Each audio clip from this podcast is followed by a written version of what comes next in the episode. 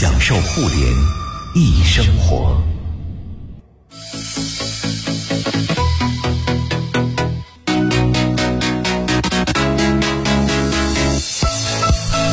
享受互联易生活，这里是联谊会。大家好，我是盛博。各位好，我是徐冉。今天联谊会呢，我们和大家来说一说，哎呀，奶茶。嗯，哎，我们用互联网角度，用现在最新的产品分析思维角度，和大家来说说奶茶。要说啊，怎么一夜之间，奶茶店就成了包括北京的一线城市，一直到二三四五线城市，无论是大商场，现在已经是大商场的标标配，对不对啊？到社区街边店，嗯，从三十多一杯的，一直到几块钱一杯的都有，反正都有，价格梯度比较全面。哎，曾经那个呃，我们以为满大街是咖啡馆的这样的幻想幻象。现在变成了满大街全都是奶茶店啊！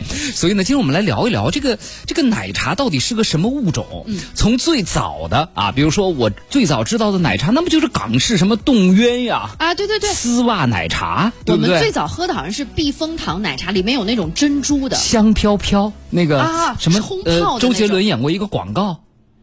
呃，什么？你在我的手心里？什么？我在你的暖？什么？那那好了，不强编了啊！对，一直进军到现在，无论是从款式、包装、内容上，哎，真的就是完全不一样的这个奶茶。这背后它反映了什么啊？它反映了我们这个社会和时代怎么样的发展？反映了大家。有听众想起来了，古风迷说：“你是我的优乐美，那我是你的什么？你是我的奶茶。”应该是算了，别演了，演砸了已经啊！哎，所以今天我们来聊一聊，包括折射出这么多年来大家消费升级的一个变化，尤其在互联网时代，尤其在现在这种要在网络上寻求社交话题的这样的一个时代，奶茶到底是一个什么样的产品？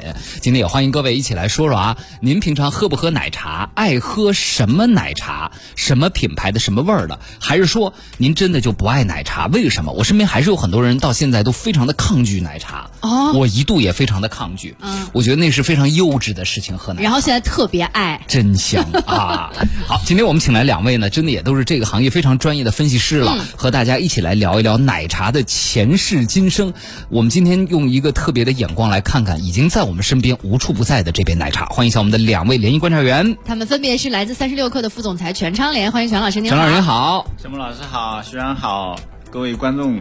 听众朋友，大家好！哎，好啊！今天我们电话那一头还有一位在上海的嘉宾，我们的联姻观察员，中国食品产业分析师朱丹鹏，朱老师您好。喂，朱老师，大家好，哎，你好，大家好，主持人好，全国观众都好，哎，你好，你好，哎，好，这个我们首先啊，咱们先来一轮回忆杀吧，我们回忆回忆我们各自记忆中奶茶的那个变化，你还能记得点什么东西，好不好？嗯，我们从直播间的全老师您先来吧，您还记得就是整个奶茶的发展演变史，在您的个人印象里是个什么样的？您把话筒推得离您近一些。嗯，好。那个今天北京降降温啊，然后刚才那个徐冉说播了天气预报，其实今天聊这个话题，我觉得特别应景。你比如这个时候来一杯。热乎乎的奶茶，又暖心，哎，又暖胃。今年不出一个网络事件吗？就是什么降温的第一杯奶茶，你们还记得吗？秋天的第一杯奶茶，一听 就没给别人。对对对，对不起啊，没跟上潮流。对，它就形成了一个当时互联网的一个舆论事件了，已经，对不对啊？啊，您接着说。嗯。所以今天如果像这样的大冬天、大冷天来一杯这个很暖和的奶茶，对吧？也是一个非常好的，然后能够放松心情，然后能够。提升这个幸福指数，所以刚才主持人说到，就是说我们简单来回顾一下，比如说我们啊知道的，比如说奶茶大概的哪几个发展的一个阶段，大致可以来呃分一下。呃，奶茶我们最初接触到的，其实从粉末冲泡这样开始的。你比如说从九十年代、九十年代初啊到九五年这个时候，就很多大量的这种冲泡冲泡的奶茶啊，然后到后来那会儿是什么来着？冲泡奶茶有啥呀？啊，冲泡奶茶我印象中哦，我知道了。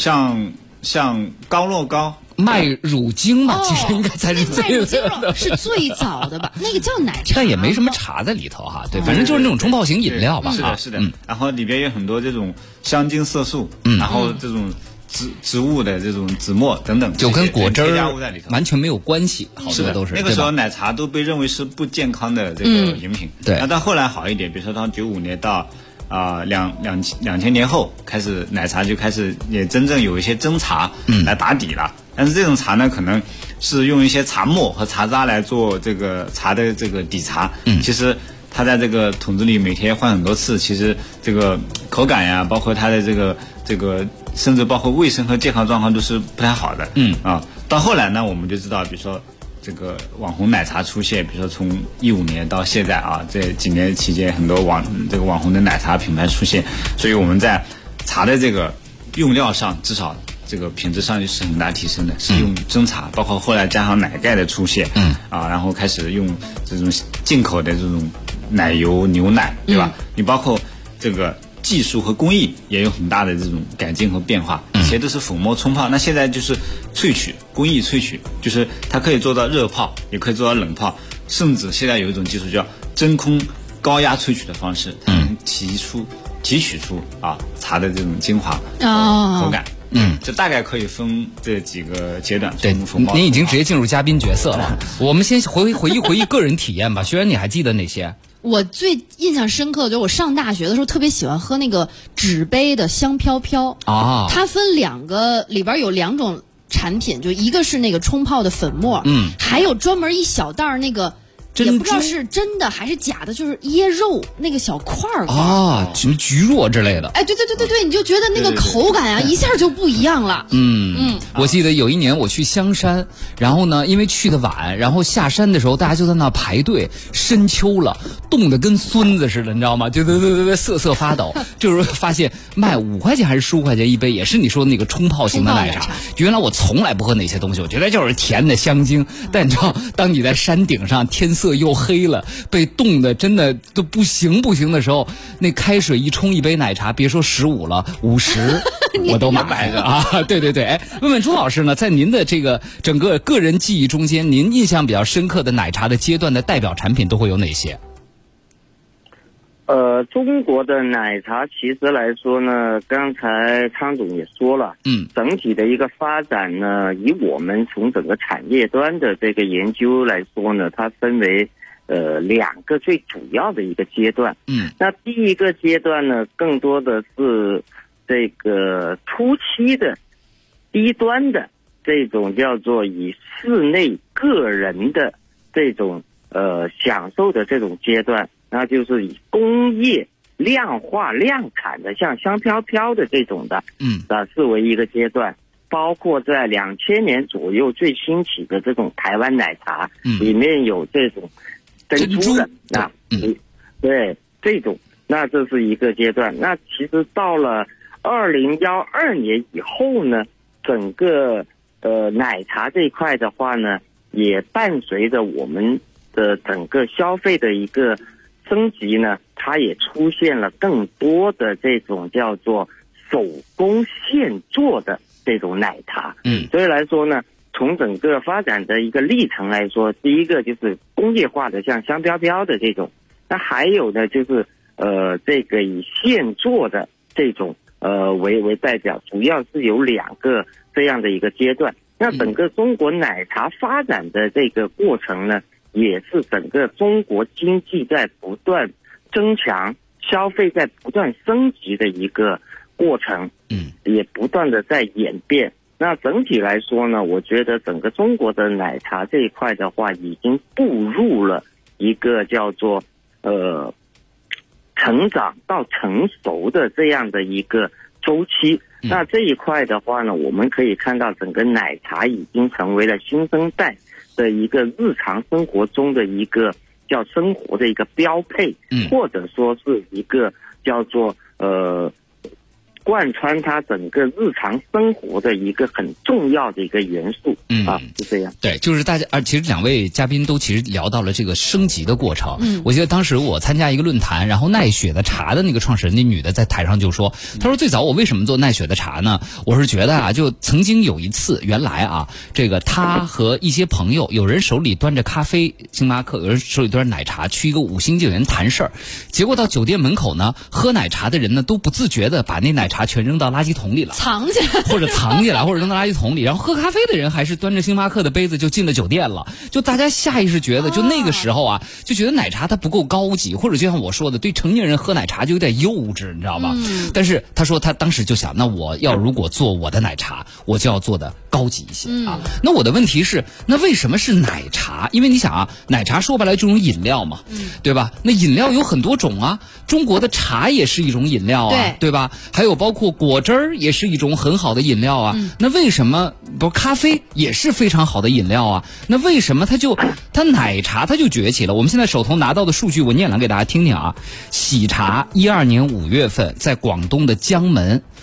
一个小店起步，三年多的时间，它才走向深圳，然后先在广东站住脚之后呢，去了广西。一七年的时候进了上海，那个时候上海出现了上海市民排队七小时买奶茶的故事啊，鼓掌啊！然后北京一开始奶茶喜茶排的也特别也是的厉害，特别多，对不对。然后呢，这个当时，然然后资本马上就进来了啊！这个到二零二零年的三月份，高瓴资本还有扣图资本领。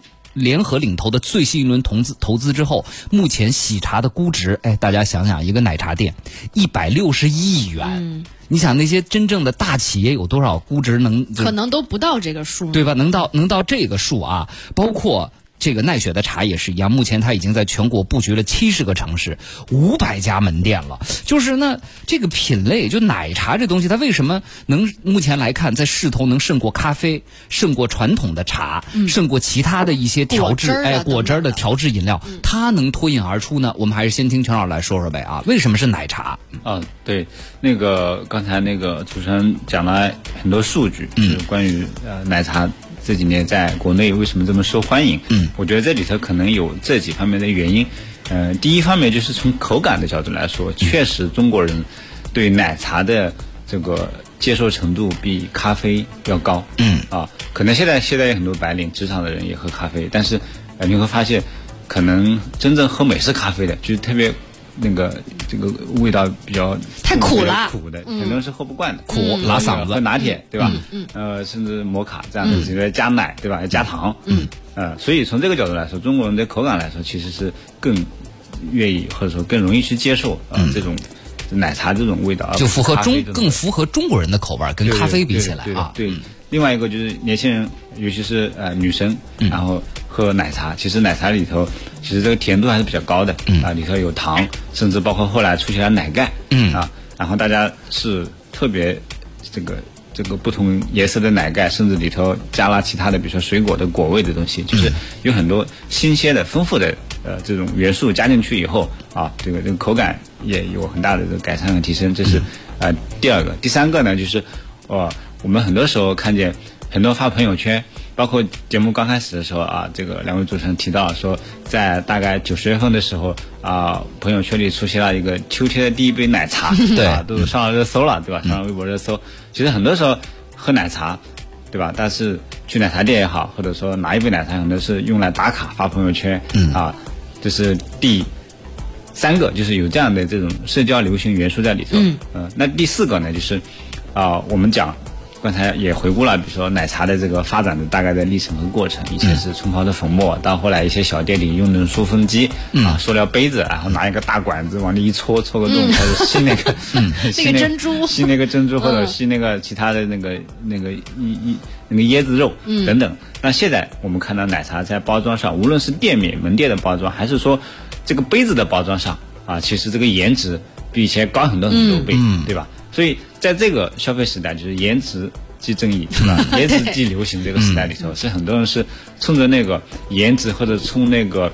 啊、那个那个感受或者那个感觉去的，嗯，其实现在消费都讲体验了嘛，是的，对对吧？他要讲一个整体的体验了，对，无论是去店里的体验、环境的体验，对吧？它不像以前十几平米校园门口或者一个巷子里啊，这个开一个奶茶店啊，现在可能一百多平米的这种这种店，包括那个刚才讲的奈雪啊，包括喜茶的旗舰店，在上海的旗舰店可能几百平米，对吧？都特别漂亮。不输于星巴克那个旗舰店，嗯嗯，所以从这几个维度来说，我觉得奶茶能够在消费者在年，尤其在年轻消费者群体快速能够流行，我觉得有这几个原因。嗯，哎呀，我怎么觉得我们听众不够年轻呢？没几个人爱喝奶茶呀啊！我们来看看大家说的吧啊。呃，爱的化身说，今年夏天喝了很多奶茶，但是我爱喝 COCO。都可奶茶里边的奶茶三兄弟和双响炮是我的最爱，买这个牌子主要是好喝，第二个原因是性价比高，不贵。但是踩过一次雷，看花了眼了，跟都可的商标特别像，但是味道就没法比了，纯粹的白糖水啊，山寨的。嗯，白丁说，我只喝过内蒙的奶茶，还有西藏的酥油茶、甜茶，你们说的那些我都没喝过。哎，郝海松说，活了三十多年，从来没喝过奶茶，感觉很不健康，因为不喜欢甜的东西啊，而且。一个男人拿着吸管喝东西，那是最娘的事儿了。我觉得这位朋友得罪得罪我了。是我可喜欢喝奶茶了。攻击力不强，但是侮辱性极强。温和旭说：“记得第一次喝奶茶是二零零三年大学一年级，宿舍下边小卖部里边的珍珠奶茶挺好喝的。年纪大了总觉得不健康，很少喝了。偶尔会在自己家用泡好的红茶和牛奶加糖，味道也还挺不错的。嗯。”自己在家手工制作，对啊。然后梦溪说了，相对于常喝星巴克的低调同事，奶茶爱好者表示更愿意展示自己啊，就社交语言嘛，对不对？星原来喝星巴克是低调的，现在星巴克已经就是不那么新鲜了嘛。它跟原来不一样了，你知道吗？就星巴克最近好不容易炒出一个氛围组的梗，好久不出梗了已经啊。来，我问问这个朱老师，就是您觉得为什么这么多饮料品类中间是奶茶一路走到了现在这个高光时刻呢？嗯，嗯是这样的，奶茶这一块的话呢，刚才仓总也说了，我是非常认同他一个观点，就是说。这一块的话，它跟中国人的这个传统的这个记忆以及整个传统的习惯有关。那咖啡这一块的话呢，它有它的，它咖啡是一个舶来品，所以来说从口感来说，有很多人是呃不是那么接受的。嗯，所以我们从幺七年开始做产业研究的时候，我们发现就是说奶茶跟。这个咖啡，它一定是新生代最青睐跟喜欢的一个叫做双子星的一个品类。嗯，那其实整体去看，从幺七、幺八、幺九、二零去看的话，整个这个双子星品类是一直在你追我赶，你追我赶。那回到这个奶茶这一块的话呢，我觉得。呃，从整个消费端的这个核心需求跟诉求的这个角度，我们去做了一些研究。那就是说，我们可以看现在中国的这个小孩，其实他们从小在没脱在没有脱离父母的管理的这个阶段来说，家长对于糖分的一个限制是非常大的。那就是说，当他们有了一个就是说。自我决定跟自我消费的机会之后，他们就产生了一个叫做报复性的一个消费。所以我们可以看现在的新生代为什么说，哎，他很喜欢喝可乐，很喜欢喝这个这个奶茶，很喜欢嘴里叼一个棒棒糖。为什么呢？因为小的时候这些都是呃家长人家长们不允许的，不让吃的。所以来说呢，从整个消费的这个的。的这个角度出发呢，他们当拥有自己的一个决定权的时候，他们就是实施了报复性的一个消费。加上现在的这个新生代，他们的工作生活的节奏比较快，相对的压力也比较大。那糖分呢，从科学的角度来说，能给人带来愉悦感。所以来说，这个也是为什么奶茶这一块在这呃在这几年可以疯狂的一个叫做。呃，成长的一个很核心的一个原因，所以我们可以看到整体的一个发展来说，还是非常的第一具有这个愉悦感，还有社交的这样的一个一个功能。之后它还有一个就是装十三的一个功能。所以我们可以看到未来的话，整个中国的这个奶茶呢，呃，会往这个全方位、多维度、呃多。消费层次的这样的一个呃一个发展的趋势去走。嗯，哎，我觉得除了刚刚呃全老师提到的那几点之外啊，比如说茶更适合中国人的口味儿，或者奶加茶的搭配，还有呢，包括现在成为了一个网红打卡，然后社交资本或者社交货币，现在这个奶茶已经成了更重要的。我觉得提的挺对的，小孩现在都不让吃糖。都要限制，然后当他终于可以自己挣钱了，可以去支配的时候，我变着花样喝。这叫这叫疯狂补偿，你知道吧补偿自己？补啊，这种补偿心理啊。北城九爷说了，自己骗自己一句话吧，奶是好东西，茶也是好东西，所以奶茶也是好东西。喜欢各种品牌的三兄弟，出差和解压必备良品。它是真的是很好的社交工具。就当比如说，呃，你的大家的工作群里陷入沉默的时候，或者下午要开会，大家本来都已经昏昏沉沉的时候，如果有一个人突然发一句。点奶茶吗？哎，我跟你说，那个回馈比点咖啡嘛，因为点咖啡那感觉就是就是提要工作要提神开会呗。但是一说点奶茶吧，那个感受就不一，样了。那氛围不一样，大家就觉得特幸福对啊。啊！生活太好了，希望你下次继续给我们买奶茶哎，茶。好嘞，好嘞，好嘞啊！这个，然后呢，还有很多朋友说啊，比如说，呃呃，这个大臣不加微说，现在岁数大了，还是喜欢白开水或者茶，别的含糖比较控制。你看，他就是一个特别的年龄段，小时候是爹妈不让喝，长大了是体检报告不允许你喝，然后只有在你的身体有足够的承受力、代谢力，同时又有那个报复性欲望的时候啊，就是年轻，就是年轻人那一代，哎，对对对啊，所以这个、这个品类就这么起来了啊。什么好呢？说了这么好意思啊，我就是那个爱喝美式的。虽然星爸爸的新品我也会尝，不过还是美式好喝。夏天冰美式，我喝全冰的。这位朋友，我给你推荐一下星巴克的冷萃，了解一下。我始终认为，我整个夏天咖啡只喝冷萃。我始终认为它是最好喝的，不加奶不加糖啊！牛奶唱歌说，去年去长沙出差，见识了茶颜悦色漫漫长队。茶颜悦色都已经是一个传奇了，我对我也觉得是，我如果去长沙，我得一定要喝一杯那玩意儿。是我今天发了咱们的节目海报之后，所有的人都在跟我说茶颜悦色最好喝，我就特别羡慕，因为在北京好像还没有，对吧还没有。说同事不知道，但是我给你解解毒好吗？啊他说同事不知道什么办法去长沙出出差买了两杯，我喝了，我也没觉得很特别呀，实在无法理解为什么排队能排成这样。嗯，好，那接下来我们聊聊第二个问题啊，就是说，你看我们知道奶茶这个品类它怎么能火起来了吧？我们接下来聊聊，那为什么是这几家火？为什么是喜茶火？奈雪的茶，为什么是和颜悦色火？就这几家火的奶茶，他们有什么样的一些特质，能够让他们哎就火起来了？当然，我们觉得其实也是分层的啊，比如说。他们大概都是三二三十块钱一杯的，啊，对对对，也有中层的，比如刚刚很多朋友提到的 COCO，相对会便宜一些。还有一点点还有那个叫蜜雪冰城，啊，蜜雪冰城，还有在北京最近特别火的那个本宫的茶，以及被假冒的一塌糊涂的鹿角巷。你是真的好爱喝奶茶呀！哎，就这些终端品牌，对吧？他们又有什么样的一些特点？哎，这样我们放一段广告回来，我们跟二位继续来聊。大家爱不爱喝奶茶？爱喝什么样的奶茶？也可以跟我们一起来说说，别不好意思嘛，对不对啊？都可以发到我们的微信公众平台“联谊会”，互联网的联，小写英文字母 E 和开会的会，或者呢，也可以直接发送到北京交通广播的微信公众号。各位也可以登录新浪微博，在新浪微博里搜索“盛博”的微博，盛开的盛，博士的博，看我们的直播间的现场直播。一会儿见各位。联谊会，享受互联一生活，享受互联一生活。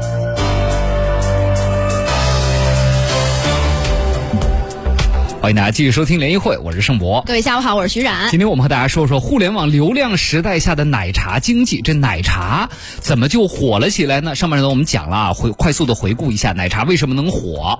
第一呢，它是我们这么多年来消费需求的。消费升级的一种代表，原材料从原来的那种纯工业化，到现在的这种手做真材实料，加上茶饮本身比咖啡更符合中国人的传统口味儿，又有奶呀、水果呀各种香甜东西的加入啊，它这个特别能满足大家的需求，尤其幸福感哎，刚刚我们的嘉宾也提到了这种童年时期不让吃糖的。报暴富欲啊，暴富欲，再加上现在奶茶是非常好的社交货币，对于大家来说，一杯奶茶啊是切入一场谈话、开始一场会议的一个非常好的敲门砖，就能拉近大家的距离。一杯奶茶能给你提供谈资，嗯，能给你提供发朋友圈、发微微信、微博的素材啊，所以它是一个社交货币，嗯，所以它火了。但是呢，我们同样也发现，街上奶茶店很多，但是真正能活下来、成为品牌的不多，而能够真正火，刚刚说是活，而真正能火起来的。更少，那么他们凭什么火起来？我们接下来就以几个相对来说比较知名的这个品牌，像喜茶呀、奈雪的茶呀，还有茶颜悦色这些啊，虽然我也没喝过吧，这个我们请两位嘉宾呢来分析分析，就他们为什么能做火，对不对啊？来，再一次欢迎我们的两位联谊观察员，他们分别是三十六氪的副总裁全昌联，欢迎全总。陈老师您好，周末好，徐然好，嗯呃各位听众朋友大家好。哎，我们电话线上在上海还有一位我们的嘉宾，中国食品产业分析师朱丹鹏，欢迎朱二，您好。你好，主持人好，主持人好，大家各位观众好。好的，那朱老师，这回您先说说吧。呃，您挑个牌子，嗯喜茶也好，奈雪的茶也好，或者和颜悦色也好，就是说这些真正能够达到这种呃现象级的奶茶品牌，他们怎么才能做到这样？您可以挑其中一个跟我们来分析分析，好不好？呃，好的。其实来说，我们去分析这个呢，我觉得首先我们要去看现在新生代他们对于一个品牌的要求是什么，我们的品牌做到了哪些，它才怎么才能火？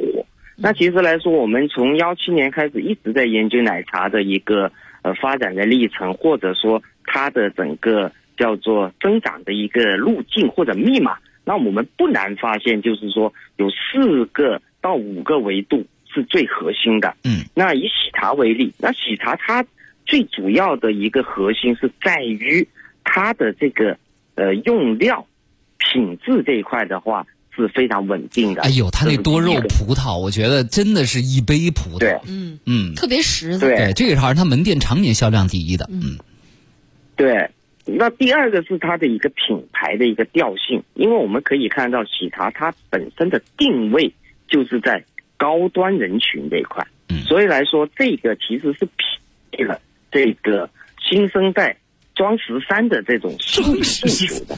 嗯，啊，所以来说，从整个品牌调性来说，它是站在整个行业的一个最前端。嗯。所以呢，第二个是品牌调性。嗯，那第三个是场景，因为我们可以看到星巴克的一个成功，更多的是源于它的这个高大上的一个装修以及场景，嗯。对吧？它这个其实也是匹配跟这个去配合这个呃品牌调性以及它的整体的一个定位的一个很重要的一个工具跟途径，嗯对吧？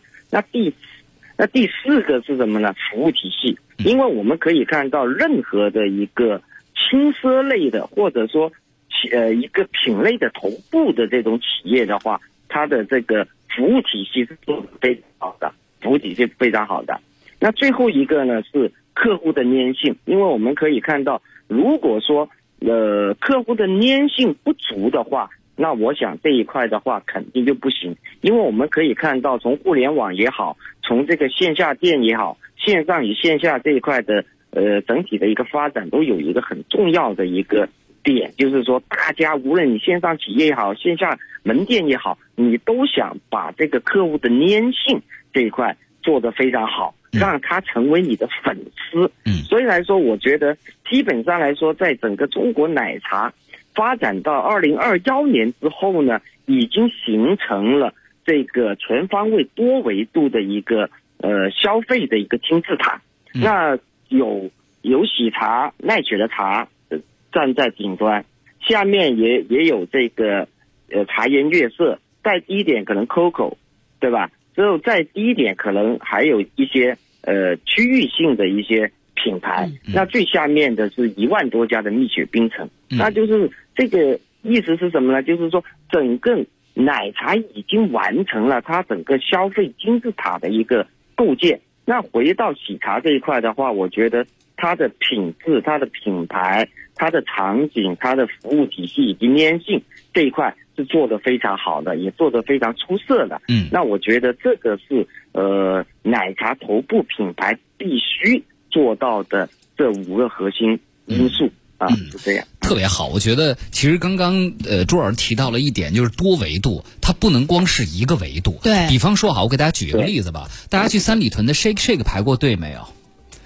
就是那大冬天那哇队排那，曾经是排的一塌，但你现在去几乎就是直接去吧。五到十分钟直接能取了。就你要说 Shake Shake，它来头可比喜茶或者比那个奈雪的茶要大得多。从美国嗯一直火到国内，上海当时也是排大队，然后北京那会儿店还没开呢，我看小红书和那个呃点评上已经那个就试吃的那一波都，写满了，已经。哎你想对对，即使造势造的这么厉害，但是本身你这个东西，你口味不合中国人的需求。嗯第二，你的就是虽然它，比如喜茶三十多二二十多吧，你觉得你喝到那个感觉还值。嗯那那 shake shake 那汉堡八十多，你就觉得这跟麦当劳好像区别没有什么凭什么，对不对？哎，所以你看，你现在再去三里屯一看吧，尤其是你非节假日，你就是立等可取，对这汉堡就出来了 所以，所以我觉得就是它要有场景，嗯要有品牌调性，要有社交属性，但是它本质毕竟是一个吃的喝的，就这个东西它好吃好喝，真材实料。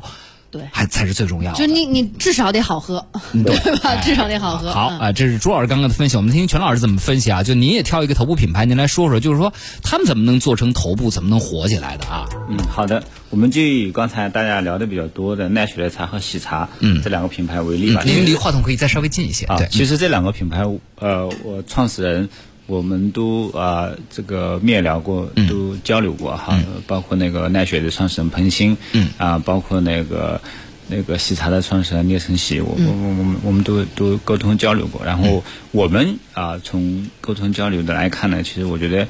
有这三个吧，就是除了刚才朱老师讲的，我再补补充三个。我觉得，啊，从产品的角度来说，就除了刚才说的品质呀，还有材料呀、工艺、口感这些东西本身过硬之外，啊，其实他们两家在研发的投入和产品迭代投入是很大的。嗯啊，这个我我我当时就跟彭鑫去沟通和交流过，他说他们在啊产品研发和产品迭代的投入是占大概它整个成本的应该是一半以上的。嗯，对。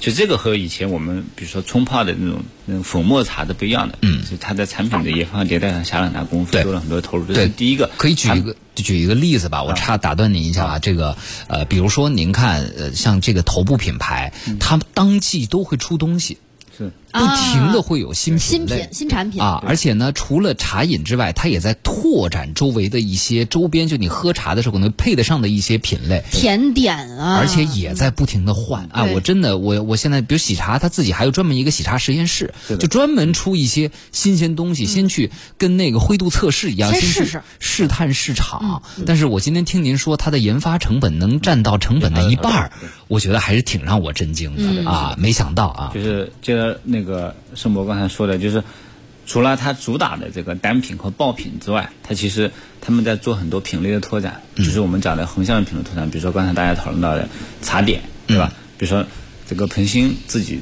有一个。啊，这个执念就是说，他除了做茶之外，就是做这个奶茶之外，他有个执念，他想做这个欧包，就是欧式的面包嗯，那个那个那个茶点，甚至在大概在一九年还是一八年那个时候，呃，他们甚至两家在微博上这个互相还掐起了，就喊话说谁抄袭了谁的，甚至包括那个啊、这个包装呀、设计啊，包括这个材料呀等等。这种类型。欧包我不是谁都做不过乐乐茶吧？乐乐茶的欧包是最好吃的吧？所以它好了，我全暴露了，今天什么都吃过，什么都试过。我是个吃货嘛！啊来，你接着说。对除了除了这种茶的单品包品之外，他们在拓展这个很多的品类，这是第二个。第三个，其实呃有有个很关键，就是从刚才我们讲的产品的维度啊，或者说这个比较呃微观和细呃这个小的维度，其实从大的经营的维度来说，其实头部的品牌我们发现有两个非常大的特点，奈雪的茶和喜茶到现在没有开放加盟。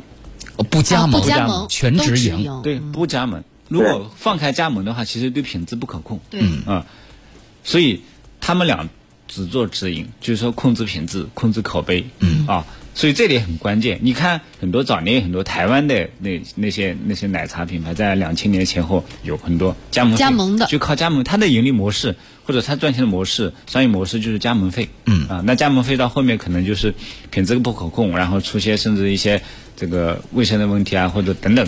呃，一些一些一些事情，所以从这一点来看呢，其实还能看出来，就是说头部这些品牌还是坚持长期主义啊，对啊，就是真正去做一个这个有有有让大家能够尊重的一个，就这产品有产品力。对，而且在在这个在这个品控在出品在嗯。在那个经营上也追求长期主义，这一点我跟彭鑫交流的时候就感受挺深的，所以他们一直就不放开加盟，然后只做直营，去做好品控，做好口碑，做好这个品质对和质量。所以就接着朱老师刚才讲的，我觉得可以从三个维度，比如第一个是产品的研发迭代，第二个就是这个这个品类的拓展，第三个就是品控啊，长期主义。从经营的角度来说，不到目前来走不放开加盟。对，其实很重要，因为消费者有时候一次踩雷，对终身黑。嗯对，没错啊，他分不清你这是加盟店啊还是直营店，他认你品牌去的，但对不起，让我踩一次雷了，啊，这次雷又给我造成了特别不愉快的记忆的话，那真的就是终身黑了。其实这里头有很多反面的例子和教训，就比如刚才刚才我们讲的台湾早年的，就两千年前后的那些，比如像什么大台北啊，甚至包括八十五度 C，他们以前是做奶茶啊，八十五度 C 啊对，开放加盟。你包括甚至比如说跟茶饮相类似的、相近的一个品牌，有个咖啡品牌叫上岛咖啡，啊上岛那就是嗯那就是开加盟给最后开黄了，嗯，就是后来只只要挂牌子就 OK 了，还能品品控这上岛咖啡的宫保鸡丁，你吃过没有？真的有吗？当然了，我跟你说，上岛咖啡因为它是加盟，所以那些加盟店到后来为了活下去，想过各种各样奇怪的主意。原来咱们电台后面还有一个上岛咖啡呢，就有宫保鸡丁。所以这这是直营和加盟很大区别。就拿快递行业来说，为什么大家对比如说京东的快递这个服务体验好？因为它是直营的，嗯，他是京东所有人给他上社保，给他发工资。那其他的比如说淘系的或者天猫的那些都是。啊，外就是合作方的这个这个那个物流和快递，你没办法去要求他，必须你必须给我做到什么，对吧？嗯嗯，所以这个控制力会弱。嗯，没错啊。好，这个我觉得可能刚刚这个直营加盟的这个东西，真的是。太重要了，但是像茶颜悦色，好多朋友在问呢，说二位嘉宾知道内幕吗？能往北京开吗？就他们怎么就就这这么长时间，怎么就湖湖南湖北开了两家店就没信儿了呢？呃，这个我我可以接着那个盛博的话讲一句，我们在上个月刚安排记者去长沙做了个选题，就是长沙的吃喝玩乐是很很很繁荣的，对，电视有有有有有湘军嘛电视湘军啊，吃的方面有文和友，对吧？吃小龙虾的，嗯，对吧？你包括那个茶颜悦色有代表的，啊，包括其他的小吃，什么这个这个臭豆腐等等哈，就总之，但是互联网其实它的这个基因不发达不强。当时我们记者也问过，去采访那个茶颜悦色的，问过茶颜悦色的老板说：“你为什么只在长沙做，不走出长沙？”嗯，他自己说：“我自己没有信心，然后我自己怂。”哎，他当时这样说的，有可能是他谦虚，也有可能他确实现在没做好准备，就是说去大规模去扩张，去去去去拓展。对规模的扩张，还真的是一个挺有风险的事情。对对，管理效能应该是一个特别大的挑战。考验嗯，是的。好，大家都吃过上岛咖啡的各种东西。吃人的红龙说：“我吃过上岛的辣子鸡丁。”Kimi 说：“上岛咖啡的自助铁板烧还不错。”哎，神奇吗？你 我难以想象，神奇吗真的，因为咖啡豆这种东西特别怕沾染其他东西的香味儿。对这咖啡你想想店没有，炒你在那儿喝咖啡，旁边的人在吃宫保鸡丁盖饭，是个什么感觉啊？所以这就是你一变成加盟啊，不可控，然后这个品牌调性整个咔嚓就被带下去不一样了然后就没有了啊。严也说，国内这个上岛咖啡啊，跟真正的日本上岛咖啡没有一毛钱的关系，哈哈。对，哎，后来导致我去日本看到上岛咖啡，我好惊讶，我说我一定不进去，你看都没怎么喝，没怎么，就直接把牌子 pass 了。就这个品牌就已经对，火火不出来了啊！对，WZPO 很多奶茶店都被爆出很多托儿在搞流量和人气。来来来，我们要聊一个有趣的事情了，就是现在的餐饮发展已经跟往常不一样了。往常是什么？徐冉，咱俩开一家餐饮店，好了，挣钱了，拿这个利润咱们再去开一家。对，开个分店。现在是好，咱俩挣钱了，突然发现。投资人踩破门槛，我有一个亿，我有三个亿，你让我投你吧。咱们一起来吧，对不对啊？然后呢，这个所以这导致一个问题，就是说，在这种现在这个时代是一个资本时代了，因为资本都在疯狂的寻找能让自己挣钱的项目。那我们看到，其实喜茶和奈雪的茶算是发展的比较克制，刚刚都说都止盈，但是发展的也还是比较快的。所以我们来聊，就是在资本助推的时代之下，这个。餐饮业的这个发展，它的特点和它有可能出现的一些问题会是什么？这个全老师您先说说呗。啊，我觉得对于餐饮业来说，和其他的零售业态可能不太一样的，就是体验是很关键的。嗯啊，体验对体验很关键。嗯，而且这个东西它和其他的这个工业也好和零售也好不一样的地方，它是很难做到标准化的。比如说我买杯子。就是只要这个工厂生产杯子一个型号的，所有的杯子都是一样的。嗯。但是比如说你今天去一个餐这个饭店和和那个餐厅吃饭，嗯，那可能今天这个厨师和昨天那个厨师可能炒的同一个菜，可能你味道不一样。对，因为跟媳妇儿吵了一架，所以第二天那菜就不一样了。对，可能是同一个人，呃。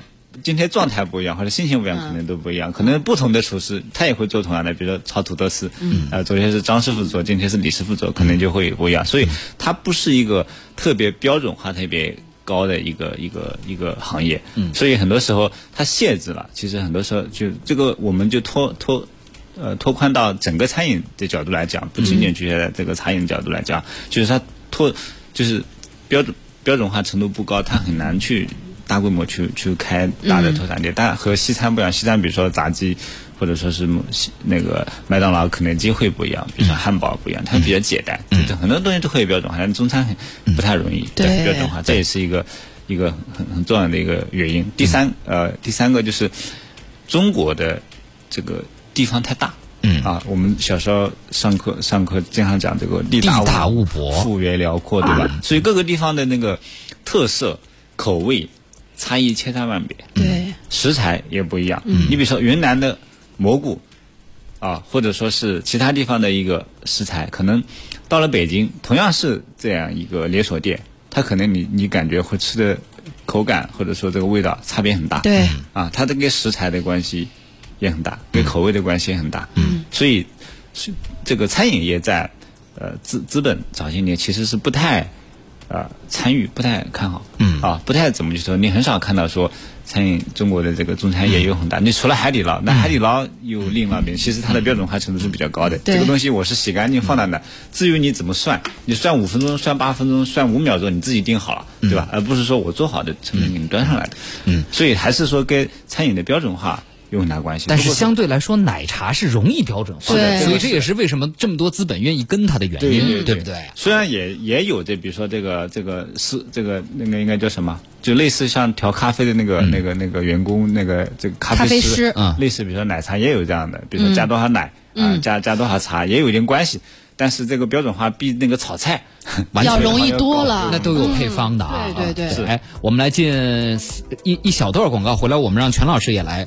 呃，让这个朱老师也来说一说啊，这个现在这种资本助推的形式。好，来，我们请朱老师来说说啊，就在这种资本助推之下，呃，这个像奶茶这样的行业啊，它它对他来说，一堆钱进来的时候啊，好坏利弊各有哪些？朱老师，嗯，啊，是这样的，其实来说呢，资本市场这一块的话呢，呃。最近这五年呢，对于食品行业的一个介入呢，是越来越多，越来越多。那这一块的话，它主要是看到了整个，呃，食品这一块是属于刚需、刚需型的一个消费。